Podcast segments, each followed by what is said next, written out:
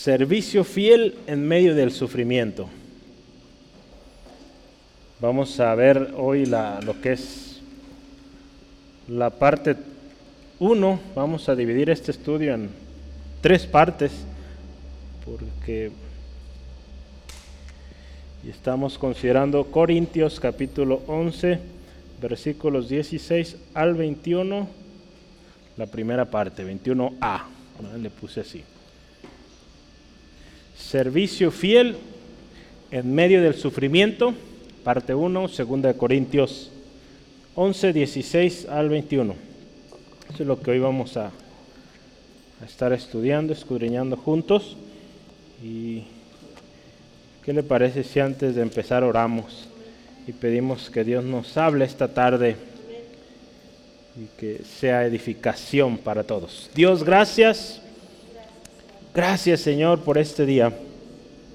Señor, alabamos, bendecimos tu nombre precioso, exaltamos tu grandeza, el favor, Señor, que has otorgado nuestras vidas, Señor, al poder tener la oportunidad, Dios, de reunirnos, tomar la palabra viva en nuestras manos, poder leerla, Señor, con libertad. Gracias, Dios. Te exaltamos y bendecimos tu nombre cuando en muchos países no es posible. Aquí en México lo es y te damos gracias.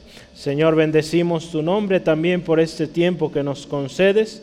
Pedimos tu palabra, edifique nuestros corazones, ministre, Señor, esas áreas, Dios, donde requieren cambio, Señor, esas áreas aún que requieren ánimo, fortaleza. Señor, en tu palabra lo encontramos. Señor, toma el control, Espíritu Santo. Te damos gloria en el nombre de Jesús. Amén, amén. Eh, hemos ya llevado algún tiempo hablando de, esta defensa, ¿verdad? Que Pablo empezó. La empezó desde el capítulo 10, sigue todo el capítulo 11 y un poquito del 12. Entonces eh, vamos todavía a durar un rato ahí, casi un mes más o poco más. Eh, hay mucha enseñanza ahí. Y veíamos la semana pasada, terminábamos esta sección de identificando a los falsos y verdaderos ministros. Eh, vamos a, iniciar una serie sobre servicio fiel en o a través del sufrimiento. Eh, esta serie va a ser, como les decía hace rato, tres partes y vamos a hablar de un ejemplo de servicio a Dios en tiempos de sufrimiento. Eh, la manera en cómo Pablo describe o enseña toda esta eh, serie de sucesos, aún su defensa, nos habla mucho de su corazón, ¿verdad? Cómo, él amaba la, obra de Dios y, aquellos, ¿verdad? Eh, que eran parte de ella, ¿no? En este caso está dirigiéndose a los corintios, ¿verdad? Entonces e, es hermoso, ¿verdad? Que a pesar, lo vamos a ver, la próxima semana, a pesar de sufrimientos tan tremendos, Pablo seguía constante. ¿sí? Entonces, eh, yo aquí tenía anotado algo que no quiero perder. Hay un, digamos, segundo título eh, para este mensaje, y ese segundo título eh, es la serie Servicio Fiel, y digamos, esta parte se va a llamar La locura de la jactancia.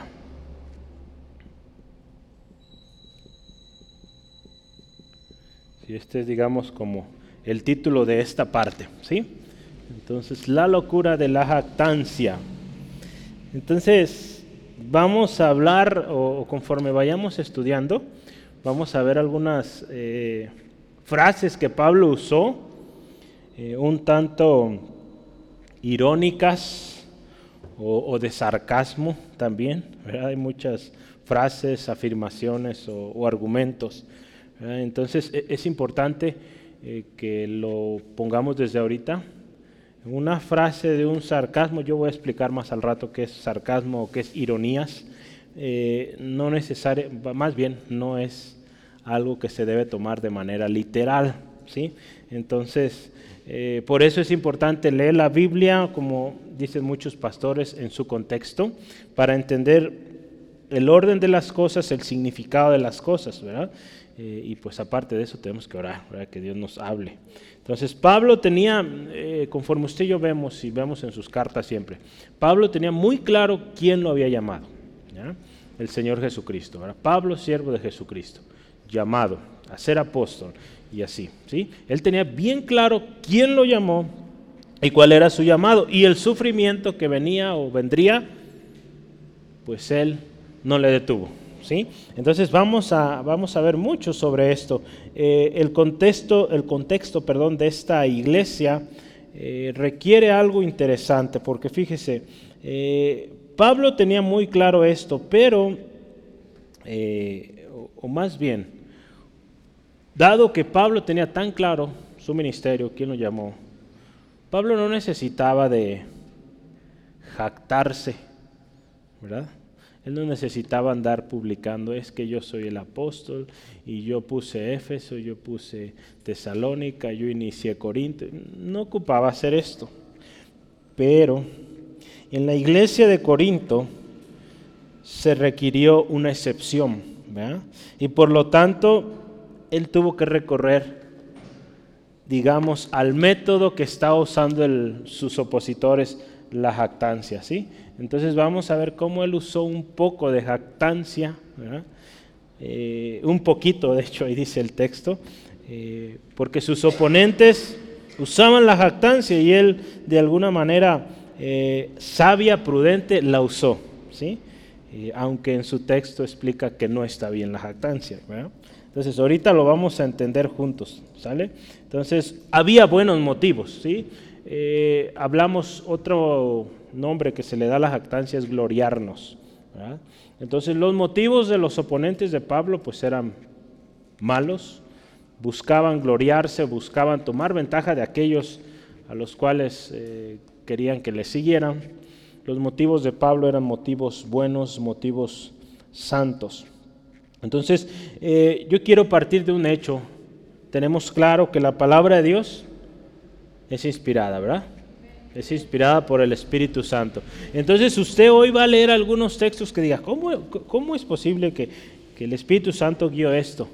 Por eso es importante leer todo el contexto, entender los tipos también. En la Biblia hay diferentes tipos, pero hay poesía, hay historia, hay en este caso ironías, hay preguntas retóricas y hay un montón de tipos de mensaje que nosotros tenemos que entender y aprender a, a identificar. Entonces es inspirada por el Espíritu Santo y el hecho de que vengan estas afirmaciones, porque ahorita las vamos a ver, que uno dice, esto es un poco perturbador, habla de gloriarse, jactarse, entonces tendremos que estudiar por qué. ¿Por qué el apóstol Pablo escribió esas palabras y cuál es el fruto de esa palabra inspirada? ¿verdad? Que como vemos la palabra de Dios es, dice, útil para enseñar, para redarguir, ¿qué más? Para corregir, para instruir en justicia. ¿sí? Entonces, eh, al final vamos a entender tanto cómo operan los falsos, ¿verdad? aunque ya terminamos esa serie de identificando los falsos y los verdaderos ministros, vamos otra vez a ver un poco cómo operan o cómo se mueven la gente falsa, o ministros falsos más bien en este contexto pero también vamos a ver el ejemplo de Pablo. El ejemplo de Pablo es un ejemplo de un ministro fiel, un ministro verdadero. Una de las características de alguien que es un ministro falso es el orgullo, la jactancia. Vive jactándose, porque de otra manera, si no se jacta, si no vive enorgulleciéndose a sí mismo, su negocio se le acaba, porque al final es un negocio. Los falsos se mueven por, eh, por negocio por ganancias, dice la palabra, deshonestas. ¿Sí? Entonces ellos viven de esto, de la jactancia. Entonces vamos a, leer. Eh, ¿Está listo? Corintios o 2 de Corintios 11, vamos a leer del versículo 16 al 21. Dice así la palabra del Señor. Otra vez digo, que nadie me tenga por loco, o de otra manera, recibidme como a loco, para que yo también me gloríe un poquito. Ve ahí, me gloríe un poquito. ¿Cómo está eso? Vamos a verlo. Lo que hablo no lo hablo según el Señor, sino como en locura, con esta confianza de gloriarme. Puesto que muchos se glorían según la carne, también yo me gloriaré, porque de buena gana toleráis a los necios, siendo vosotros cuerdos. Pues toleráis si alguno os esclaviza, si alguno os devora, si alguno toma lo vuestro, si alguno se enaltece, si alguno os da de bofetadas. Para vergüenza mía les digo, para eso fuimos demasiado débiles. Vea, usted ve y dice esto, si usted solo lee esto, dice, ¿cómo? Dice, por ejemplo, el versículo 17, ¿verdad? Dice, lo que hablo, no lo hablo según el Señor si no dice ahí, como en locura. Entonces, ¿cómo, cómo, cómo está esto? Pues vamos poco a poco, ¿sí? Vamos a empezar el primer tema. Entonces yo le animo, ponga atención, tome notas, si tiene dudas, pues eh, hágala saber. La jactancia es el primer tema. Vamos, estamos hablando de la locura de la jactancia, pues es propio hablar de la jactancia. Versículo 16 al 18. Si jactancia es orgullo, gloriarse, eso es, jactancia. Pablo, si se fijan, dice otra vez, inicia el versículo 6 otra vez, ¿verdad? Así dice así en sus Biblias, ¿verdad? Otra vez digo. Si usted se fija, él dice que nadie me tenga por loco. Entonces, otra vez digo, hace referencia de que él ya dijo algo similar. ¿Se acuerdan dónde lo dijo? Más atrás hay un lugar donde dice, toleren poco o un poco mi locura. ¿Dónde dice eso? A ver, vaya a su Biblia, ayúdeme. En el capítulo 11, tolérenme un poco mi locura. El versículo 1, ¿sí?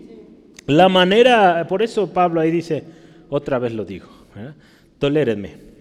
Porque está a punto de él desarrollar una serie de argumentos, eh, palabras que que para nosotros ahorita sin contexto podrían resultar cosas fuera, ¿sale? Pero vamos a entender. La manera jactanciosa en la que estaban, o manera orgullosa también para decirlo en mejores palabras, eh, en que se movían sus adversarios, fue motivo para que Pablo usara ese poquito de jactancia, ¿verdad? Eh, en su defensa. ¿Se acuerda? Estamos hablando de una defensa, ¿sí? Entonces, eh, dada la manera en cómo sus enemigos estaban procediendo, presumiendo, en otras palabras, lo que ellos decían, diciendo nosotros hacemos y deshacemos, Pablo es un mentiroso, así lo veían, así lo juzgaban. Pablo tuvo que echar mano de esa presunción, podríamos decirlo, pero dice ahí un poquito.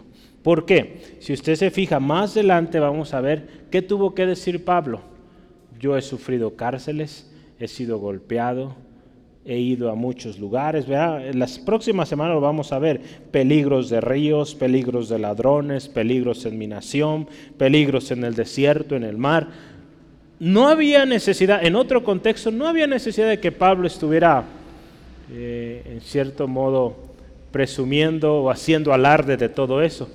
Pero en esta iglesia, dado que sus oponentes hacían uso de esto, él tuvo que hacer uso de ello guiado por el Espíritu Santo, porque ahí nos va a dar un, ejemplo, pero si bien Pablo lo usó ahí, nos está diciendo también cómo son los falsos.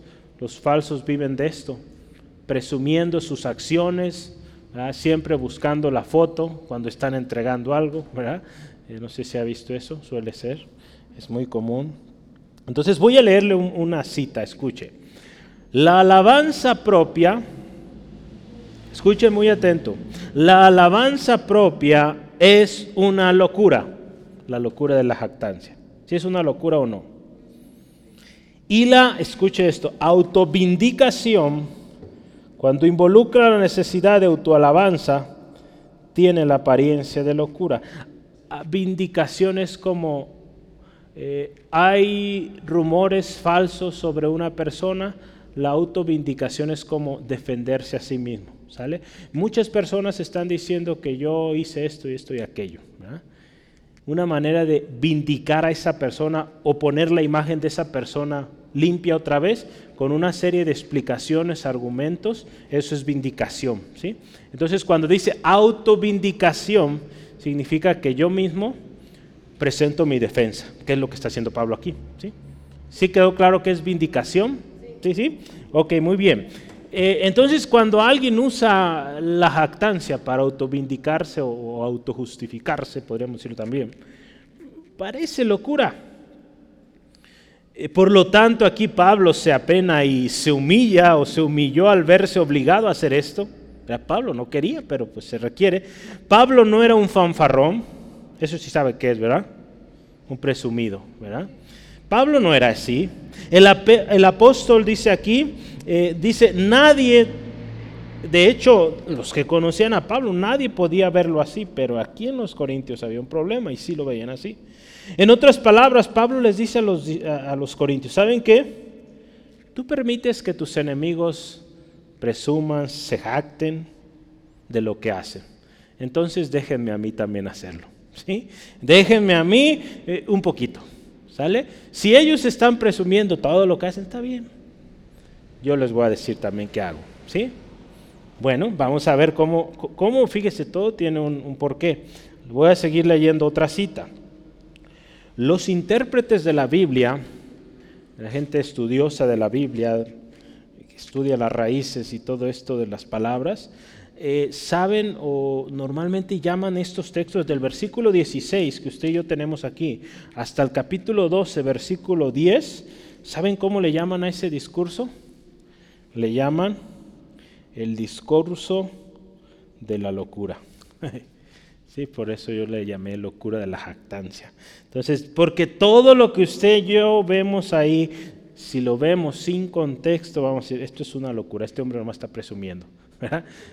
Pero no es así. ¿sí? Pablo tuvo que usar de ello para presentar su defensa, guiado por el Señor y evidenciando a, los falsos. Cuando él usa este método, está evidenciando a ellos, a los que se oponían. Sí, voy a leerle un poco más acá o el discurso de los necios. Para defenderse de los falsos apóstoles, Pablo se jactó de las experiencias que había tenido, muchas de las cuales generalmente serían consideradas evidencias de vergüenza o humillación. Sin embargo, los falsos maestros no pudieron acercarse o igualar a lo que Pablo había hecho. Cuando Pablo presenta todo esto, imagínense, hay una lista larguísima ahí que las vamos a ver la próxima semana de cosas que sufrió Pablo. Si, si los malos decían, no, nosotros somos mejores que Pablo, Pablo con esto los acabó. Pablo tenía muchas más experiencias que él había vivido eh, sirviendo al Señor. Por eso Pablo tuvo que hacer uso de esto. Podemos ver aquí algo importante. Pablo se preocupaba por los hermanos y había un peligro tremendo de error, de desviación. Por eso Pablo tuvo que echar mano de estos métodos. ¿sí? Entonces, a veces nos sorprendemos de, cómo Dios permite a veces ciertas maneras. A veces estamos tan acostumbrados a una manera de evangelismo, por ejemplo, que Dios a veces va a usar cosas tan raras para nosotros pero va a bendecir mucho. ¿sí? Entonces eh, hay que estar atentos a la voz del Espíritu Santo y que todo lo que hagamos de gloria a Dios y que sea para extendimiento de su reino. ¿sí? Entonces hay una palabra aquí que pues estamos hablando de locura. Yo quiero darle esa palabra que se usó en el griego y es una palabra eh, interesante. Vamos a, lo voy a tratar de anotar aquí. Es, la palabra es afron. Entonces voy a intentar anotarla. Ahí está. En la parte de, en la parte abajo le pongo cómo se pronuncia, afron, con acento en la. ¿sí? Entonces ese es eh, afron. La palabra afron significa algo sin sentido yo no digo esa palabra, no me gusta decirla, y en México o en nuestro contexto es fuerte. Es tú, ya sabe, ignorante, es esa palabra. Eh, egoísta, imprudente, incrédulo, loco, necio. Es todo eso. Esa palabra se usa para esto. Entonces, la locura o la necedad, la ignorancia, lo imprudente de la jactancia. Todo eso es la jactancia. Así meditamos. Jactarse, hermanos, ¿qué trae? Trae muchos problemas, ¿verdad? Muchos han perdido amistades por ser eh, orgullosos, jactanciosos, han perdido su misma familia por vivir de esto. ¿sí? Los falsos usan esto, o usan la jactancia por motivos de locura. Hay necedad. ¿sí?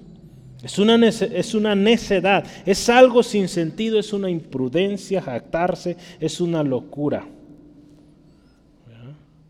Es una locura que yo me presente delante de ustedes y presuma lo que Dios ha hecho en mi vida o a través de mi vida.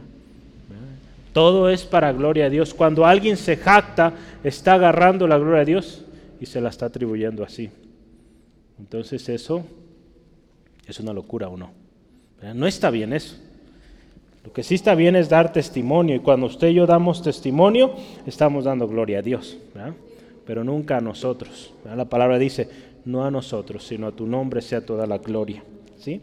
Entonces vamos a ver, Jesús, fíjese, Jesús mismo nos enseña sobre esto y él habló fuertemente de estos, vamos a decir, de estos locos, de estos necios, que se, que se jactaban de ser las grandes personas. Ahí en Mateo 23, si me acompaña Mateo 23, versículos 13 al 15, está hablando contra los escribas y fariseos y hay una palabra fuerte ahí.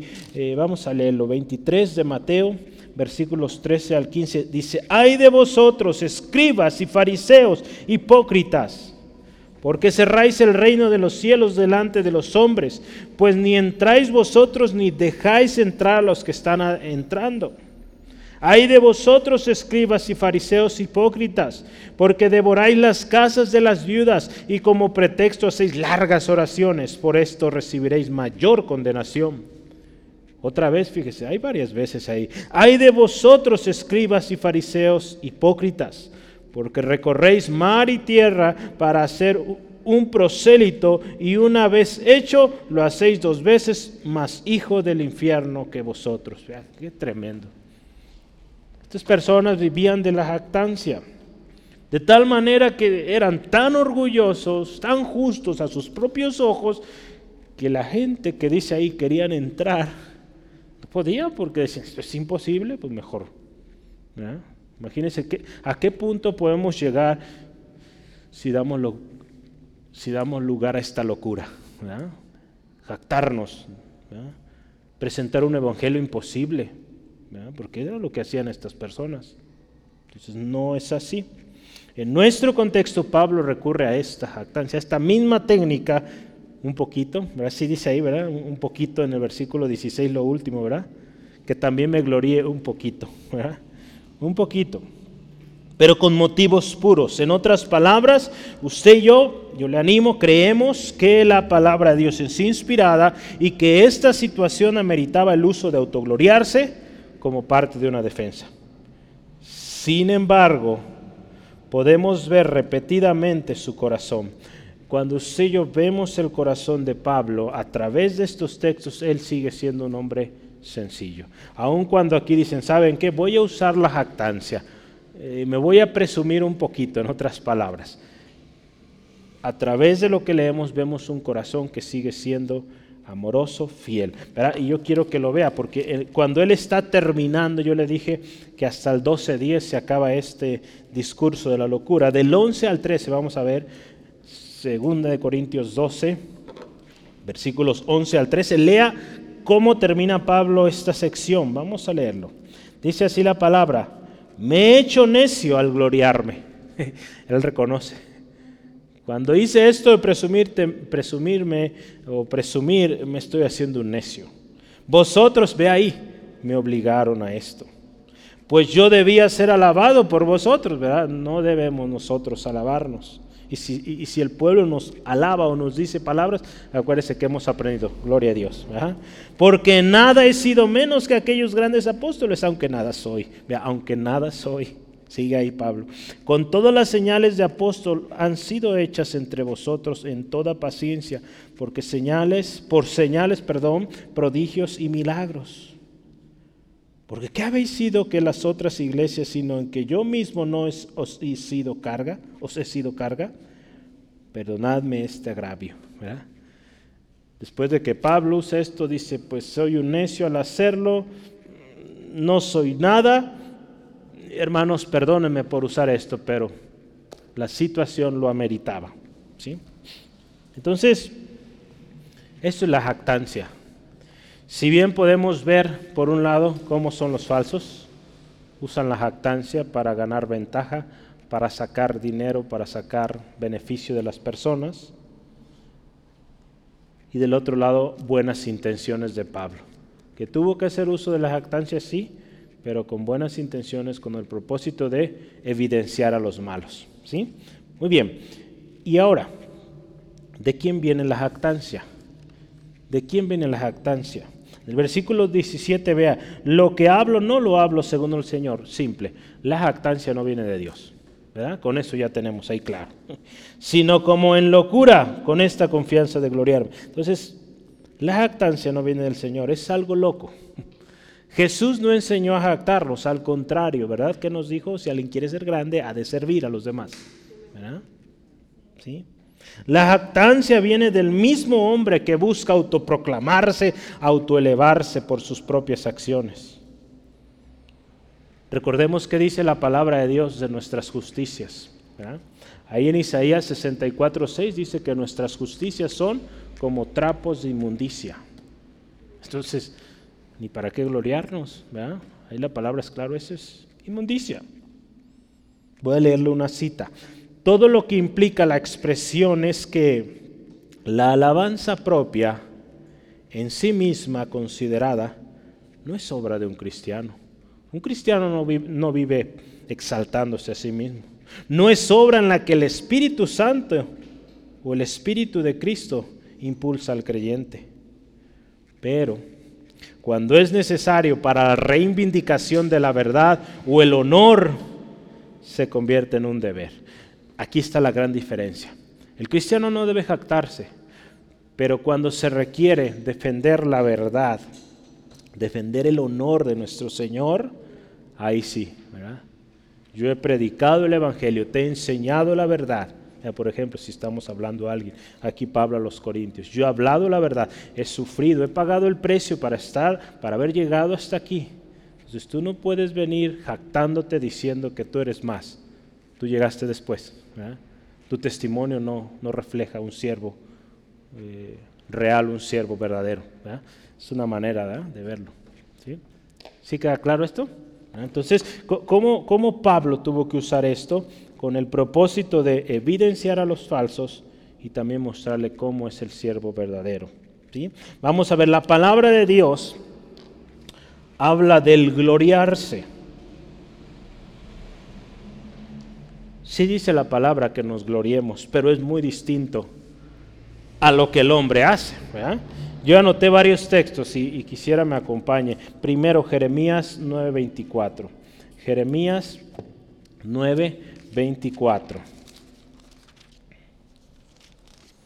En Jeremías 9:24 dice, escucha esto, mas alábese en esto el que se hubiera de alabar, en entenderme y conocerme, que yo soy Jehová, que hago misericordia, juicio y justicia en la tierra, porque estas cosas quiero, dice Jehová. Entonces dice, si en algo vamos a decir, pues vamos bien, es en que entendamos la voluntad del Señor, que conozcamos al Señor. ¿sí? Hay un texto más, ahí en 2 Corintios 9, versículo 16. 2 de Corintios 9, eh, ah, no, no es cierto. No, no hay 16 en el 9, ¿verdad? No, eh, llega al 15. A ver si es. Es, primera. Primera de Corintios, déjeme lo, arreglo aquí.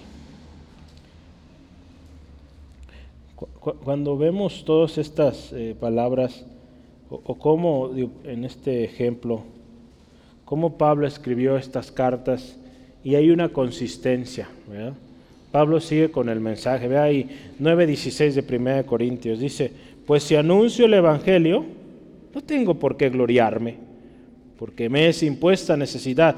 Ay de mí si no anuncio el Evangelio.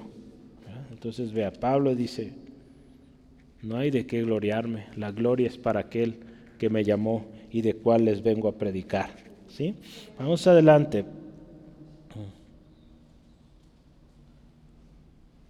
Creo que aquí sí va a ser, espérenme un segundo. Sí, ahora sí, segunda de Corintios, capítulo 10, versículo 17. ¿Sí? Más el que se gloría, que dice ahí, lo veíamos hace algunas semanas, gloriese en el Señor. ¿Sí? Eso es. Ahora sí, seguimos ahí adelantito, 11.30. Eh, segunda de Corintios 11, versículo 30, dice, si es necesario gloriarse, me gloriaré en lo que es de mi debilidad. ¿Sí? Si se fija, en ningún momento Pablo está diciendo, me voy a gloriar en que hablo muy bonito, en que conozco o sé mucho, no, en que he ganado miles de almas, no. Me voy a gloriar en mis debilidades, en el Señor. ¿sí? Digo, ¿qué, ¿qué, significa eso? Toda la gloria es para Él. La gloria para Dios, nosotros somos débiles. ¿sí? Otro más, Gálatas 6.14. Gálatas 6.14. Dice la palabra del Señor ahí también.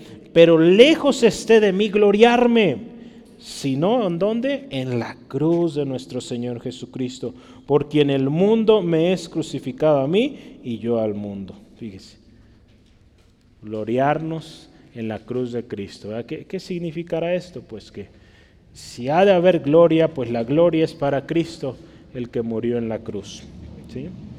Entonces vamos adelante. La jactancia proviene de la carne.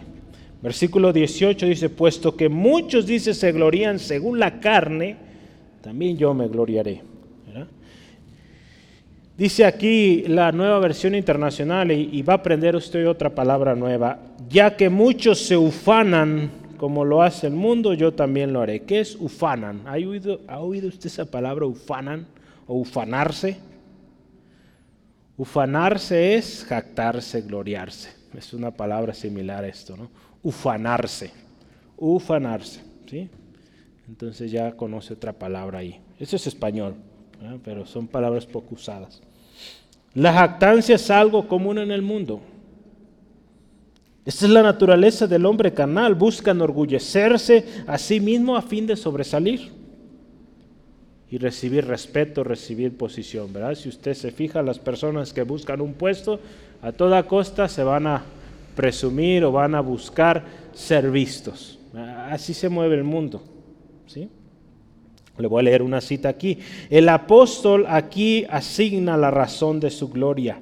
Sus oponentes se magnificaron tanto a sí mismo y sus servicios y tanto lo despreciaron a él y sus trabajos que él se vio obligado, a fin de mantener su influencia como defensor de un evangelio puro, a exponer sus reclamos para ganarse la confianza de la gente.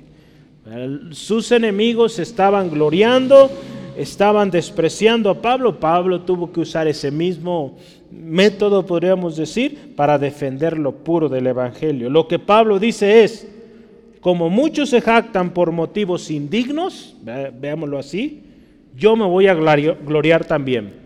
Si ellos lo hicieron por motivos malos, yo lo voy a hacer por motivos buenos, ¿sí? Para defender el Evangelio, para defender aquello que con lágrimas, podemos decir, más adelante lo dice, con golpes, con cárceles, con persecución, con fríos, con calores, hemos logrado en el Señor.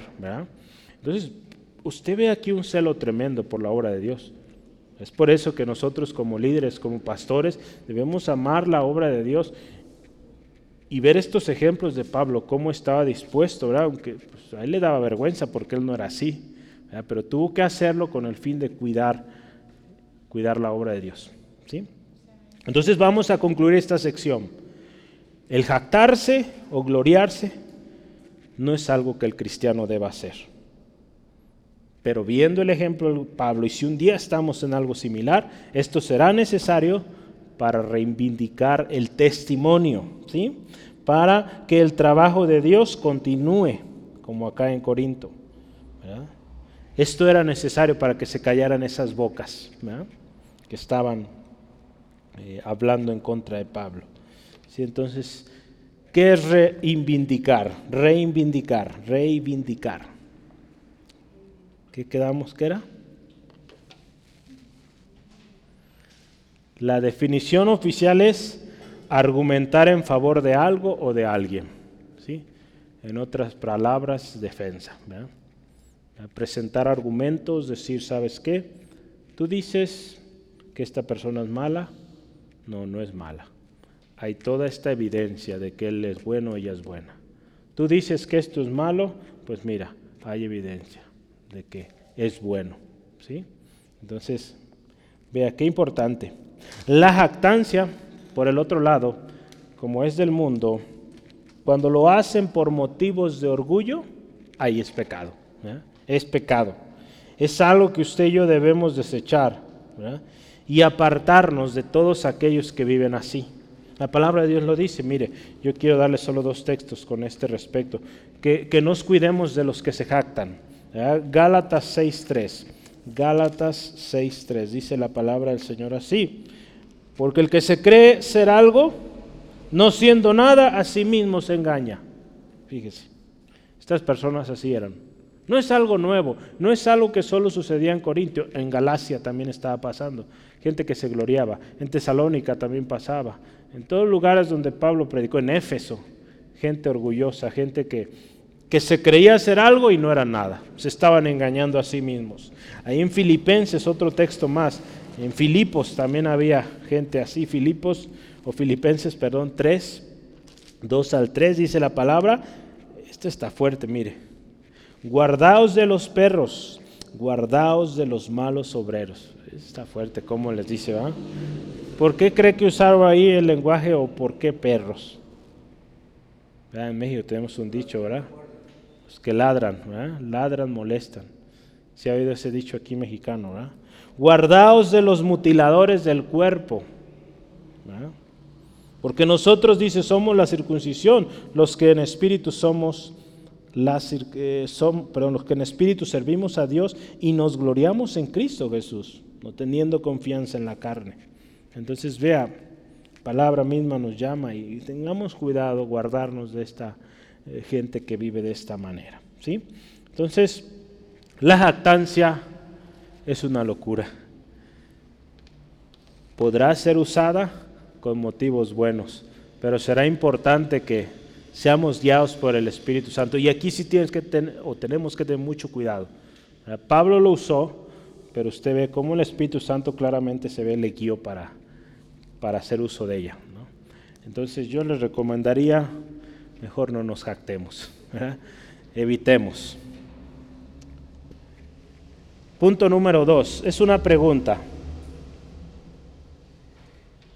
¿Qué estamos tolerando?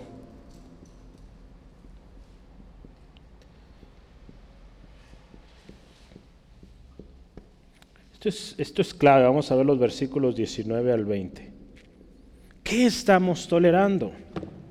Ahí en el versículo 19 dice, toleráis a los necios, siendo vosotros cuerdos. ¿Cómo está esto? A ver, vamos a ver otra vez.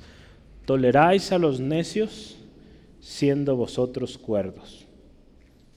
Si le queda claro esto, vamos a leerlo en otras versiones. Traducción lenguaje actual dice, ustedes son tan inteligentes que con mucho gusto soportan a los locos.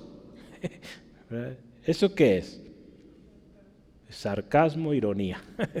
Un sarcasmo es algo que dice, dices algo, pero pues, no es cierto. ¿Cómo es posible que se creen tan inteligentes y están soportando a estos locos? Que se jactan. Otra versión, escuche. Después de todo, ustedes se creen muy sabios, pero con gusto soportan a los necios. Fíjese. Aquí nos enseña algo relevante en cuanto a nuestra actitud hacia la gracia de la revelación que Dios nos ha dado. Esto no debe ser motivo de orgullo, hermanos. Cuando usted y yo permitimos que el orgullo entre nosotros o entre en nosotros, ¿sabe qué va a pasar? vamos a caer en la peor locura, en la peor, dice ahí, necedad. ¿Sí? Aunque esa persona se considere la más sabia, si esta persona cae en orgullo, va a ser engañada. Por eso Pablo se preocupaba por los hermanos acá. Ustedes dicen ser muy sabios. Y gracias a Dios, vean otras palabras, van bien, están aprendiendo, llevan el curso de discipulado, no sé, ¿verdad? Lo que llevaron allá en aquellos tiempos. Pero tengan cuidado, porque cuando ustedes dan, dan lugar al orgullo, hay problemas, son engañados. El lenguaje aquí, ya les dije, es sarcástico, irónico, ¿verdad? Porque los corintios se sentían tan orgullosos, tenían un alto nivel de discernimiento que profesaban, ¿verdad? Pero tal orgullo que, hizo que toleraran a los locos, que toleraran que entraran los necios. Eh, usa la palabra locos, ¿verdad? Podemos o vamos a empezar a usar necios, ¿sí, porque locos podríamos pensar de alguien que, que no está en sus cinco sentidos, ¿verdad? Pero vamos a usar palabra necio o falso, ¿sí? ¿Cómo es esto? Mire, en Corinto, usted se acuerda cómo era Corinto, por eso es bueno recordar un poco la ciudad de Corinto. La ciudad de Corinto era una ciudad como Guadalajara, una ciudad grande, una ciudad con mezcla de de pueblos. Mucha gente venía a esta ciudad a trabajar por el comercio tremendo que había ahí, eh, la cultura y todo eso. Entonces era una, eh, era una ciudad de mucha cultura, de mucha sabiduría, gente muy preparada. Entonces, ¿qué, sucede? Imagínense, los corintios están aprendiendo la palabra, se están metiendo de lleno porque a ellos les gusta aprender y dan lugar al orgullo a tal grado que llegan otros, según ellos, más sabios que Pablo, estos hermanos ya habían dado lugar al orgullo y empiezan, oye, pues es que este sabe un montón de teología, sabe un montón de la Biblia, a ver, permítale. Pero traían falsedad. Entonces vea esto, cuando damos lugar al orgullo, vamos a ser engañados fácilmente por otros que también son orgullosos. ¿sí? Entonces, si el Señor nos da la gracia de conocer su palabra, nos ha revelado su palabra, seamos humildes. ¿sí? Y sirvamos. Sirvamos por amor, pero no por ganancia o porque nos reconozcan. ¿Sale? Entonces, por eso es importante ser cuidadosos. Voy a leerle una cita aquí. Los corintios, hasta cierto punto, vergonzosamente para ellos, habían permitido que los actanciosos maestros judaizantes obtuvieran lugar con ellos. Y por lo tanto no podían con ninguna conciencia objetar lo que Pablo estaba haciendo para autovindicarse. ¿sí? Entonces, mire, yo, anoto esto. Caer en la jactancia nos lleva a los peores resultados. Y la palabra de Dios nos advierte de esto. Caer en la jactancia, que es también jactancia, acuérdese. Orgullo, caer en el orgullo nos va a llevar al error, a peores o a los peores resultados.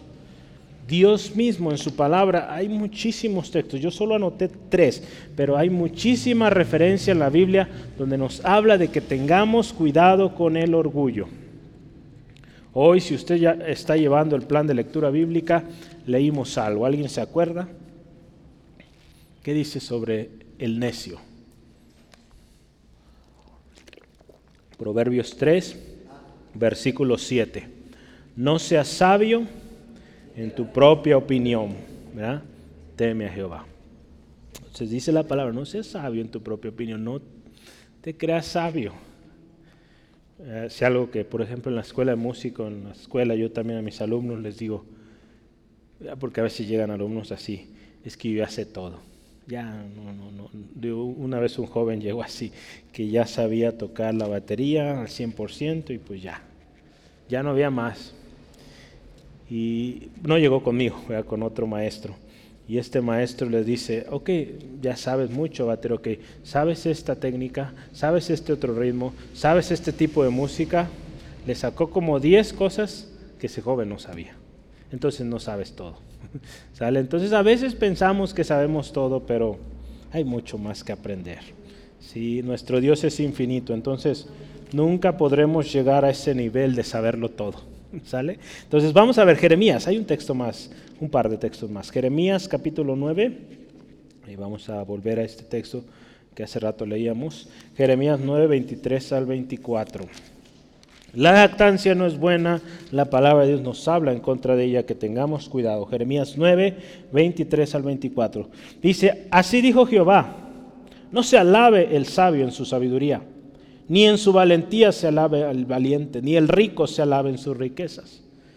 Mas alabes en esto el que se hubiese de alabar, en entenderme y conocerme. Ya lo leíamos hace rato. Entonces dice, no se alabe el sabio en lo que sabe, en lo que conoce. No demos lugar a eso, hermanos. Y un último texto, el peligro. Escuche, ya, ya lo decía hace rato, hay un peligro tremendo en, en dar lugar al orgullo. ¿Sí? En dar lugar a eso de que, ah, yo sé mucho y pues ya no ocupo que nadie me enseñe. Romanos 1. Romanos 1 habla tremendo lo que sucedió con estas personas. Versículos 22 al 24. Romanos 1. Dice ahí, profesando, escuche, ser sabios, se hicieron necios. Y cambiaron la gloria del Dios incorruptible en semejanza de imagen de hombre corruptible. Vea, qué tremendo. De aves, de cuadrúpedos y de reptiles que sucedió el versículo 24, por lo cual también Dios los entregó a la inmundicia en las concupiscencias de sus corazones, de modo que deshonraron entre sí sus propios cuerpos. Y usted sigue leyendo una serie de perversidades en las que cayeron. Diciendo ser sabios, cayeron en lo más vil, en lo más sucio que pueda haber, ¿sí? deshonrar su propio cuerpo. Entonces, hay que tener cuidado. Dice aquí la palabra, siendo sabios, toleran a los necios. No seamos así. Si Dios nos ha dado sabiduría, usémosla para la gloria de Dios, pidiendo siempre al Espíritu Santo nos guíe para nunca creernos autosuficientes. Dependemos del Espíritu Santo, la revelación de la palabra, de tal manera que cuando llegue un falso lo identifiquemos y nos apartemos. ¿Sí? Eh, hay una cosa más aquí en el versículo 20, dice, eh, lo, leemos por favor.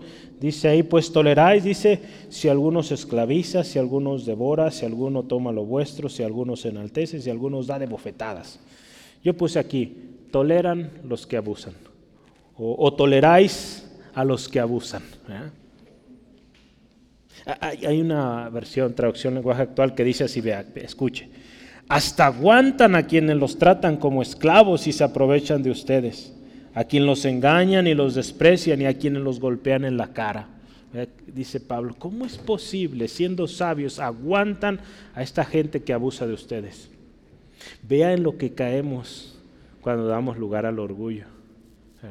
Mucha gente dice es que yo soy, ya, ya lo conozco todo, caen o llegan a caer en tal religiosidad, en tal legalismo, que viven esclavos de otros. Vea, qué tremendo. Entonces, esto era indignante. Se jactaban de ser sabios y al mismo tiempo permitían que unos extraños, locos, falsos, abusaran de ellos. Vea qué feo, ¿verdad? Qué feo es cuando descuidamos nuestro corazón y damos lugar al orgullo. Pablo veía un peligro aquí, latente, algo que los corintios no estaban identificando y por eso Pablo tuvo que usar este recurso un método, dicen, poco ortodoxo o poco común, para que las cosas se arreglaran. Voy a leerle la palabra. Dice aquí, una, perdón, es una cita de Carlos o Charles Hodge. Dice, bien pueden tolerar a Pablo ya que soportan la tiranía, la rapacidad, la insolencia y la violencia de los falsos. El carácter de estos alborotadores de la iglesia era el mismo en todas partes en Gálatas 1.7, eh, usted puede ver que no es algo que solo sucedía en Corinto, también en Galacia, en Tesalónica, en Filipos, ¿en dónde más? Mandó cartas Pablo en Éfeso, en todos esos lugares, en Colosas. Eh, Gálatas 1.7 dice la palabra, no que haya otro, sino que hay algunos, escuche, que os perturban y quieren pervertir el Evangelio de Cristo. No es algo eh, digamos, extraño, es algo común en la iglesia, que llegan, ya veía la vez pasada, recuerda, que vienen vestidos de, de ovejas, pero por dentro lobos, lobos rapaces. Golpear la cara, dice ahí, ¿verdad? ¿O, qué dice? Abofetean, ¿verdad? En el versículo 20. Les dan bofetadas, ¿verdad? Una bofetada pues es en, en la cara, ¿verdad? Golpear en la cara, hermanos, era algo muy o de mayor indignidad, era algo muy degradante, denigrante, el que alguien golpeara a otro en la cara. ¿Usted sabe a quién golpearon en la cara en la Biblia?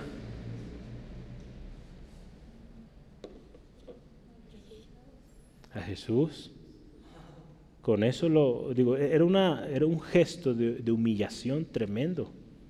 Todo lo que Jesús sufrió, entre ellos golpes en su cara, era algo indignante. Entonces Pablo dice, ¿cómo es posible que aún permitan este tipo de, abuso? Ustedes diciendo ser sabios, conocer la palabra y aceptando este tipo de ofensa, quizá físicamente o aún, eh, digamos, moralmente o sentimentalmente o, o espiritualmente. Recordemos en qué consiste el llamado de Dios. Dios nos ha llamado a libertad, ¿sí? Y ese llamado no esclaviza. ¿Qué estaba sucediendo con los corintios? Los estaban esclavizando. Dice ahí, tomando de lo de ustedes, dándoles en la cara. Todo lo que sale ahí, versículo 20, ¿qué más? ¿Qué más dice ahí? Vea, escuche. Los esclavizan, los devoran, toman de lo vuestro, se enaltecen y a pilón les dan en la cara. Los dan bofetadas. Vea. Entonces, el Evangelio del Señor no es eso.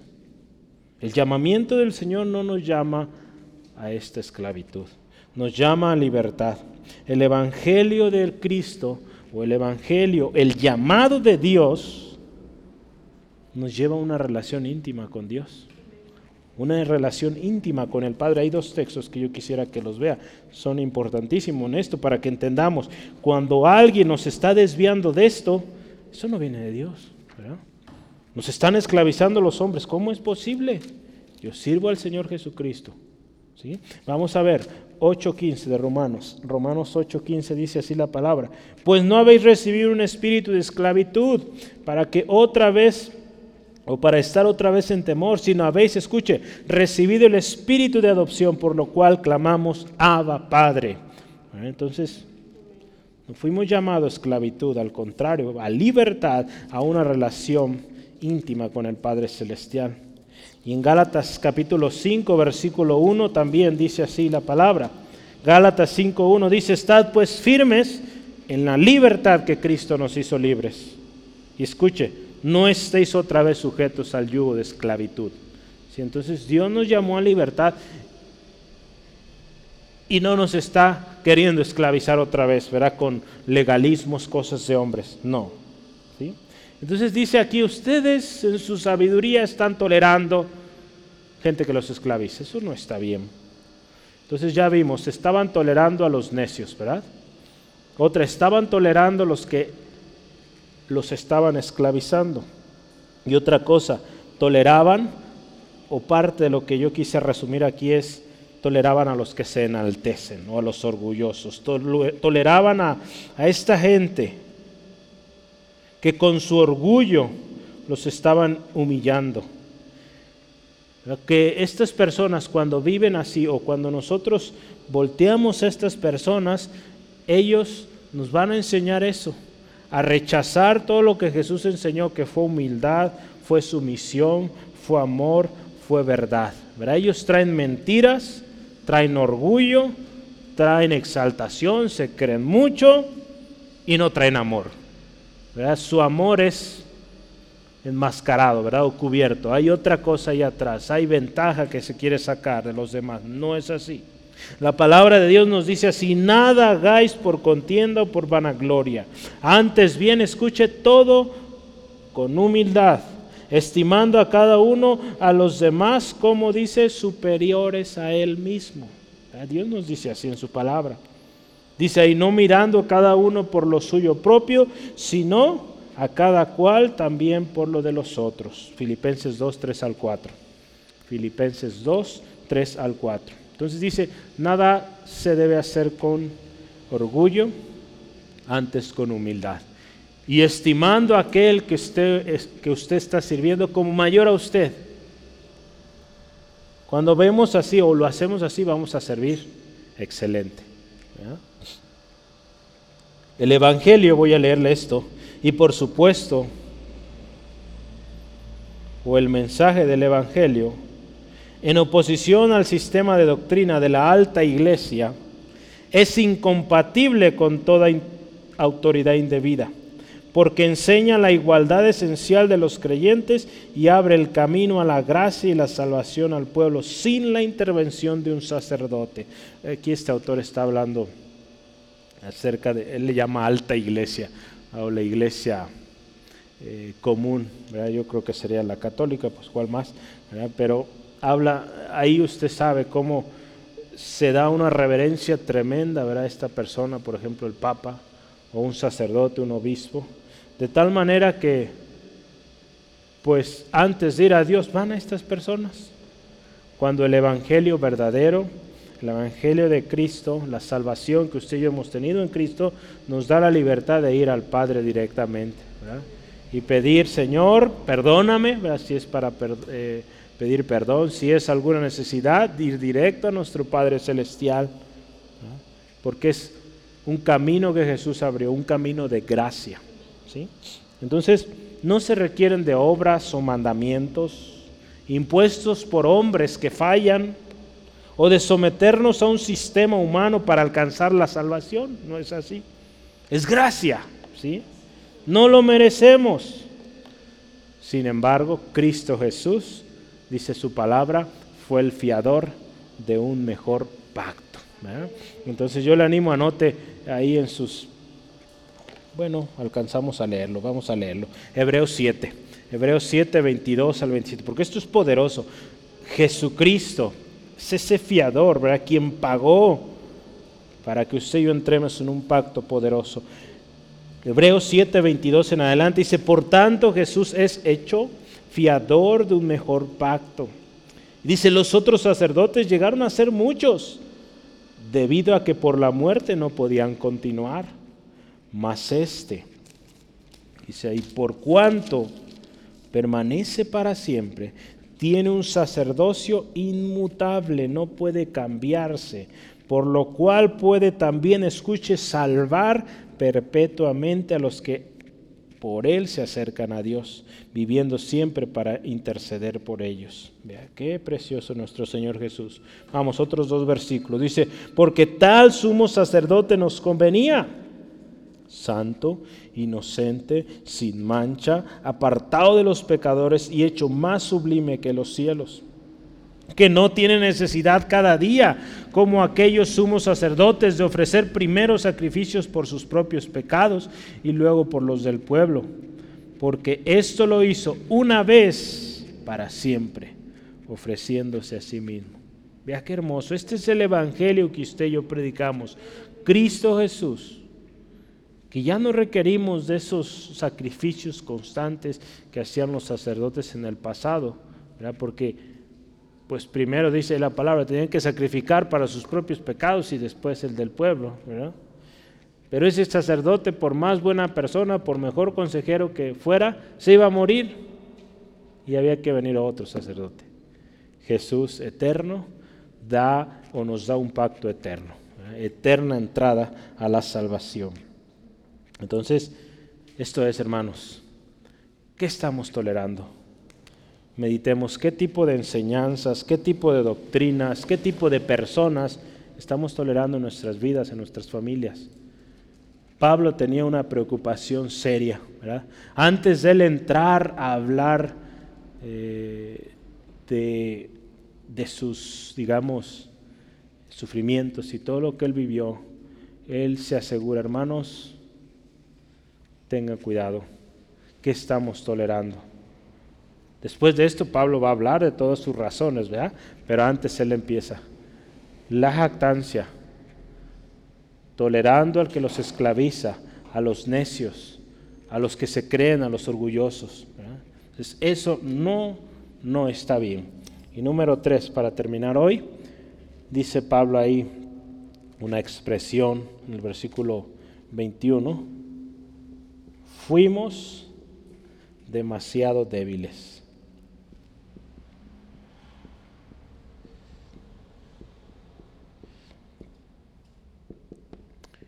Esta frase también vale la pena meditarla. Es la parte 1 o la parte A de, de este versículo último, ahí vamos a terminar. Pero también esta palabra tenemos que ir y entender el contexto. Porque dice, fuimos demasiado débiles. ¿Cómo es esto? Pablo diciendo que es débil. O, o, cómo es esto? Vamos a leerlo ahí, versículo 21, último de hoy. Dice ahí, para vergüenza mía lo digo, para esto fuimos demasiado débiles. Le voy a leer otra versión. Dice, me da vergüenza decirlo, que fuimos tan débiles. El lenguaje aquí sigue siendo también sarcástico, irónico. En lo que usted y yo eh, avanzamos en este estudio en las próximas semanas, Pablo va a ir más al fondo en sus sufrimientos que vivió como apóstol. Pero hasta este momento, la manera irónica, o la manera en como Pablo está hablando, él ya dice en avanzada, me avergüenza. Me avergüenza y dice aquí por qué. ¿Qué dice ahí? ¿Por qué se avergüenza Pablo? Dice porque fuimos demasiado débiles. ¿Cómo es esto?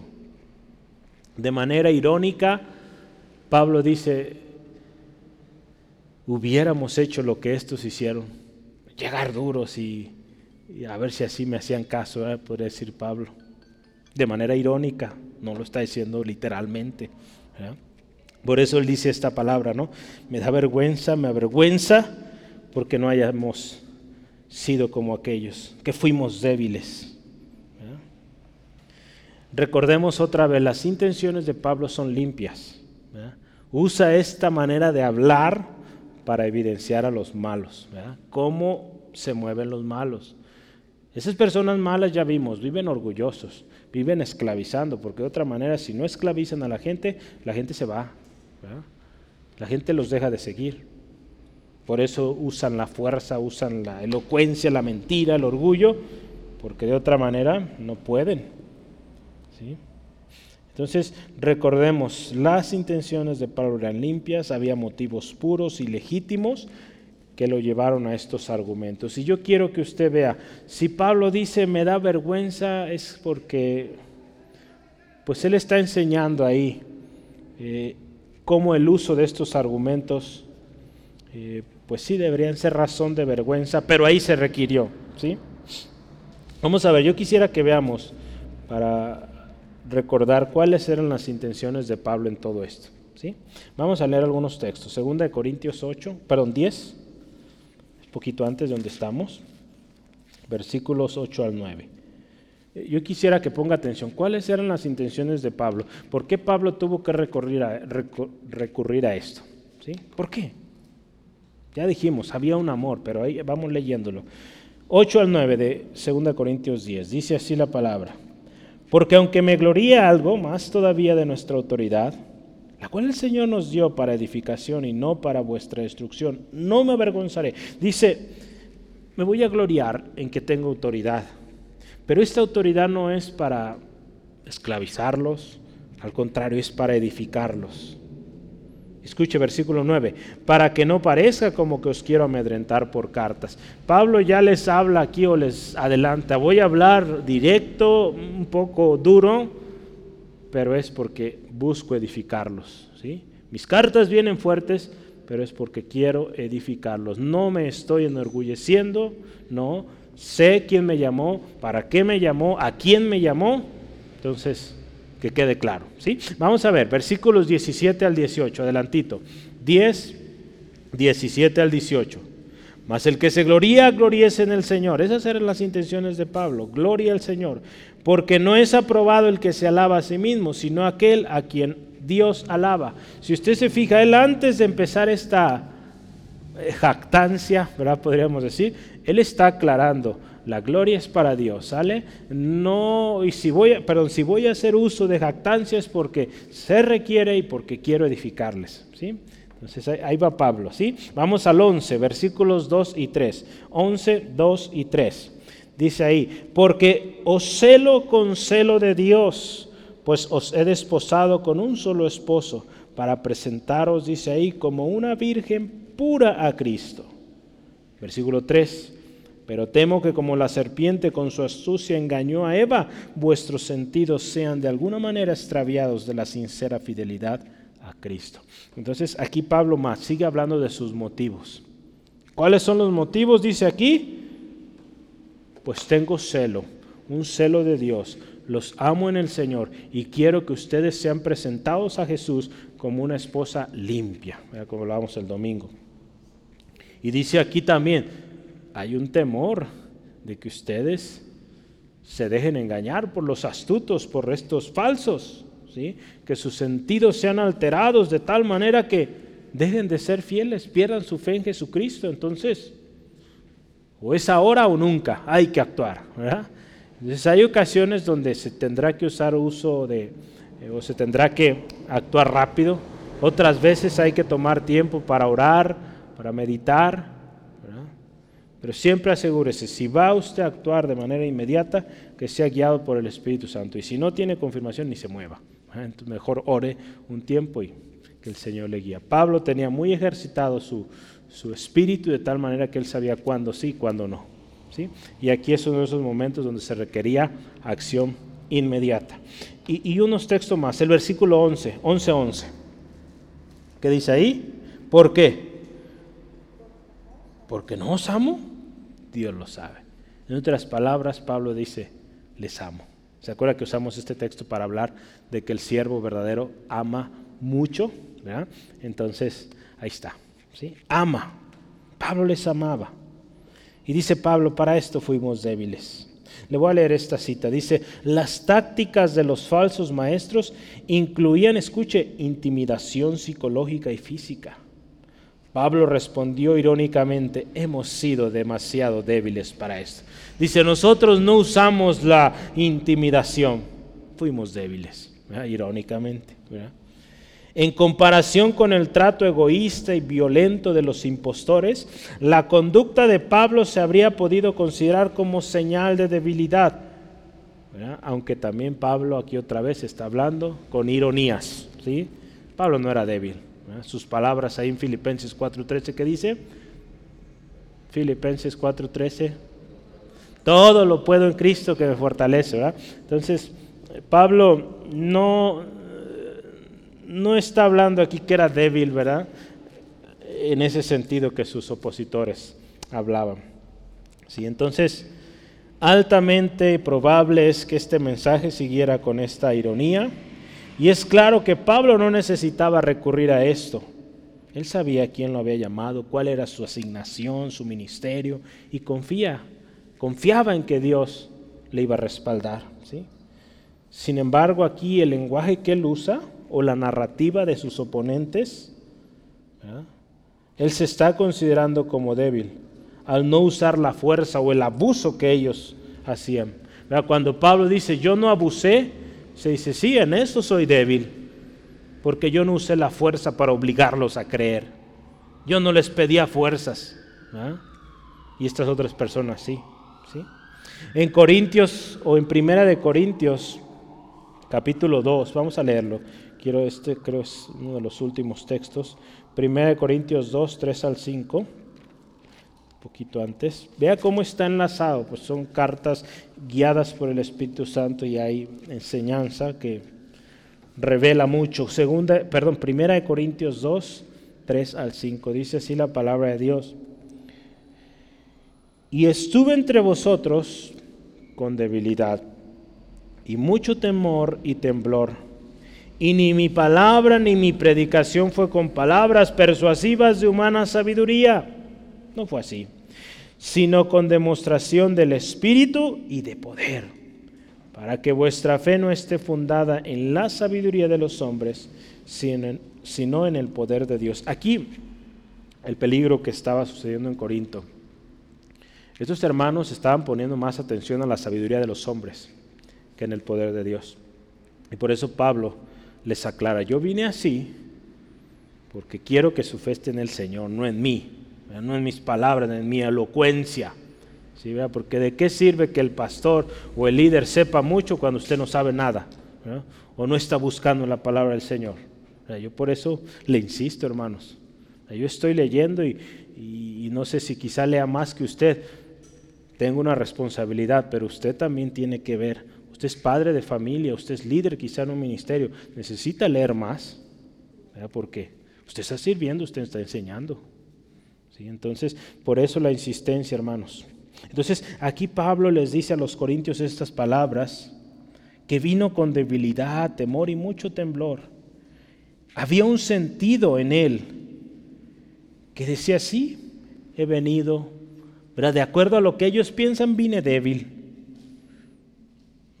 no teniendo confianza en sí mismo. Él no creía en su propia capacidad eh, de persuadir o de convertir a los hombres. No, no, no, Pablo no venía con esa confianza en sí mismo. Él sabía su responsabilidad y confió que tanto, escuche, Pablo confió que tanto su conocimiento como su éxito enteramente pertenecía a Dios, al Espíritu de Dios en él y para él era la gloria. ¿sí? Entonces, nosotros así debemos de venir, hermanos, cuando venimos enseñando, ministrando, saber que no vamos en nuestras fuerzas, vamos en las fuerzas del Señor, guiados por el Espíritu, y el éxito, lo que usted, yo lo creemos, es y será siempre para su gloria. ¿sí? Entonces, para el mundo, para los falsos, para los locos, los necios, vamos a parecer débiles cuando ejercemos nuestro ministerio. Es que ¿por qué no van corriendo y que hagan esto y aquello? Mucha gente me ha dicho, ¿verdad? Y suele pasar, oye hermano, ¿por qué no haces esto? Y es Kira, tú deberías hacer esto, esto. Ok, gracias. Pero a eso no, no nos llamó el Señor, ¿verdad? Dios nos está llamando ahora a esto y así es como vamos a trabajar ahora. ¿Vamos a hacer eso? No sé todavía, el Señor nos ha dicho. No ha abierto esa puerta. No, pero es Kira, yo te digo cómo. No, que el Señor me diga, usted no. ¿sí? Digo, entonces hay que estar atentos a la voz del Señor, ¿sí? Y, vamos a, eh, para el mundo, para estas personas vamos a ser débiles. Pero recordemos que nuestra fuerza, el poder del Evangelio no proviene de nosotros, proviene del Señor. ¿Sí? Yo quiero mencionar cuatro cosas para terminar este punto. Es el Evangelio, escucha esto, el Evangelio puro es poder de Dios por sí solo para salvación. ¿sí? Entonces, Romanos 1.16. Entonces, el Evangelio por sí solo, el Evangelio de Dios, ¿verdad? El Evangelio de Cristo es poderoso por sí solo, no, ocupa nuestra intervención ahí. Ya es poderoso, Romanos 1.16 dice, no me avergüenzo el Evangelio porque es poder de Dios para salvación.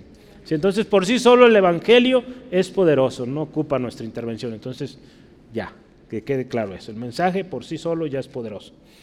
Número dos, Dios es quien va a producir el querer como hacer. Entonces, no vamos a ser nosotros. ¿sí? Filipenses 2.13. Entonces, Dios va a ser quien produzca que esa persona dé el paso, no usted. Usted solamente va a presentar ese evangelio poderoso y Dios produce. Tercera cosa, el Espíritu Santo es quien convence. El Espíritu Santo es quien convence, Juan 16.6. Entonces, Dios, su evangelio, su mensaje es poderoso, número uno. Número dos, es Dios quien produce el querer como hacer. Es el Espíritu Santo quien convence, número tres. Y número cuatro, Zacarías 4:6. No con ejército ni con fuerza, sino con mi espíritu, ha dicho Jehová de los ejércitos. Entonces vea que en cada una de estas cosas no está en mis fuerzas, en mi sabiduría, en mi conocimiento, en mi capacidad de hablar, en mi elocuencia, en mi conocimiento. No. El mensaje es poderoso, Dios obrando, el Espíritu Santo convenciendo y nos movemos en el Espíritu. Nuestra fuerza es en el Espíritu de Dios. ¿sí? Yo voy a leerle la conclusión. La jactancia, en resumen, no es buena. Ni debe ser algo que el cristiano o que caracterice al siervo de Dios.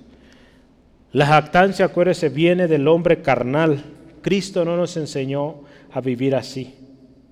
Por lo tanto, no proviene de Él. Debemos ser astutos, dice la palabra, astutos como la serpiente, sencillos como la paloma. Buscar la sabiduría de Dios para presentar defensa. El caso de Pablo nos enseña de esa sabiduría divina.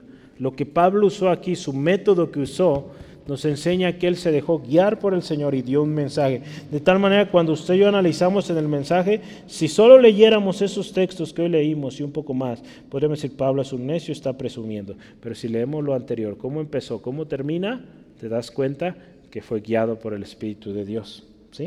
Entonces es, hermanos, importantísimo estar alerta con respecto al mensaje y los mensajeros ¿sí? Que estamos tolerando. No todos los que dicen traer mensaje de Dios son verdaderos. Entonces tenemos que tener cuidado. No seamos sabios en nuestra propia opinión. Al contrario, siempre busquemos la dirección del Espíritu Santo para poder identificar y diferenciar entre un mensaje de Dios y uno que no es de Dios. Seamos diligentes en conocer la palabra de Dios y al mismo tiempo vivirla. No permitamos que el orgullo nos ciegue. Que el orgullo no nos ciegue, hermanos, porque si, si damos lugar al orgullo vamos a ser engañados y vamos a caer en tremenda depravación, como lo sucedió ahí en Romanos 1. Recordemos que el Evangelio es poderoso. Nuestro respaldo viene de Dios y nuestra guía es provista por el Espíritu de Dios. ¿Sí? Recordemos que desde el principio, escuche esto, desde el principio Dios, esto es poderoso, yo estaba leyendo hace unos días sobre, eh, es un libro de teología bíblica y trata de explicar el curso de la historia o de la historia en la Biblia y es algo precioso por cómo usted y yo cuando vemos en la historia cada hombre que Dios escogió, se confirma esa palabra que dice que Dios escogió de lo necio, lo débil, lo vil, lo menospreciado, para avergonzar al padre del orgullo, Satanás y sus seguidores, ¿verdad? Entonces, ve a cada uno de los personajes. Un hombre que iba a fallar, Adán, Eva, un hombre mentiroso, Jacob, un hombre que ni siquiera su padre lo, lo trajo a la, a la mesa, ¿verdad? Cuando Samuel fue a visitar a Isaí para buscar el rey. Hablamos de David. Salomón, todo lo que hizo también. Cada hombre que usted y yo vemos en la Biblia. El mismo Señor Jesucristo. ¿Cómo fue traído el Señor Jesús como un débil, como un pobre, despreciado por su mismo pueblo? Vea cómo Dios tomó lo que para el mundo parecía débil para ahí mostrar su gran poder. Si usted ve los profetas, cómo los veían como locos. Cómo vestían muchos de ellos. Entonces vea cómo Dios en el curso de la historia, los hombres que él escogió, ¿sí? Hombres considerados desecho, viles, Rab, ¿verdad? Por ejemplo, ahí en Jericó. Cada hombre o mujer que usted ve en la historia, Ruth, una mujer moabita, no del pueblo de Dios, y cómo Dios la, usó para que fuera parte de la genealogía del Señor Jesús. Entonces, hermanos, demos gloria a Dios, porque siendo lo que éramos, lo que somos, nos llamó. ¿sí? Y es ahí donde Dios muestra su poder, en esas personas débiles eh, que el mundo desprecia, ahí muestra Dios su poder para transformar eso transformar ese débil en alguien fuerte, en alguien que puede hablar en frente de mucha gente y bendecir, en alguien que puede eh, libremente hablar y llevar el poder de Dios en su mensaje. Para mostrar Dios ahí su soberanía, la sabiduría, para que su plan se lleve a cabo. ¿sí? Entonces, gocémonos por eso. ¿sí? Vamos orando eh, y dándole gracias a Dios esta tarde. Dios, gracias por tu amor tu gracia favorable para con nosotros. Señor, tu palabra hoy es preciosa una vez más. Señor, gracias por ese amor, esa misericordia, al habernos llamado, Señor, y habernos puesto en un ministerio. Señor, damos gracias porque Pablo, Señor, es un ejemplo que nos enseña de una dependencia del Espíritu Santo al escribir de esta manera la sabiduría que tú le diste, Señor, para presentar esta defensa de su ministerio, de la palabra, de lo que él estaba hablando. Señor, gracias porque nos enseñas y te pedimos, danos esa sensibilidad para saber cuándo hablar, cuándo callar, Señor. Señor, si en algún momento hemos usado la jactancia para imponer nuestras ideas o hemos actuado con motivos egoístas, Dios, perdónanos. Que nunca olvidemos quién nos llamó y para qué nos llamó, esa tarea específica que nos diste. Señor, que vivamos en total dependencia de tu Espíritu Santo para entender tu palabra y también para proclamarla.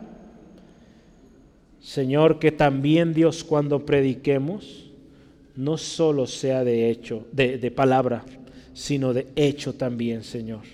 Que nuestros hechos reflejen aquello que predicamos, aquello que decimos creer, Señor. Y siempre, Dios, toda la gloria, toda la honra al que la merece, el único, el Señor Jesús, nuestro Salvador y nuestro Señor. Dios te pido, Señor, si hoy alguien que necesita un reconciliarse contigo, Señor, pido toques este corazón, Señor. Se ha permitido que el engaño de estos falsos, se ha permitido el orgullo en su corazón, hoy Dios, atrae este corazón a ti, Señor. Tú eres quien convence. Espíritu Santo, obra en esta vida y que vuelva en amistad contigo, Dios. Y por lo tanto pueda cumplir el propósito con el cual le creaste y le llamaste, Señor. Gracias te doy, Dios, por este día.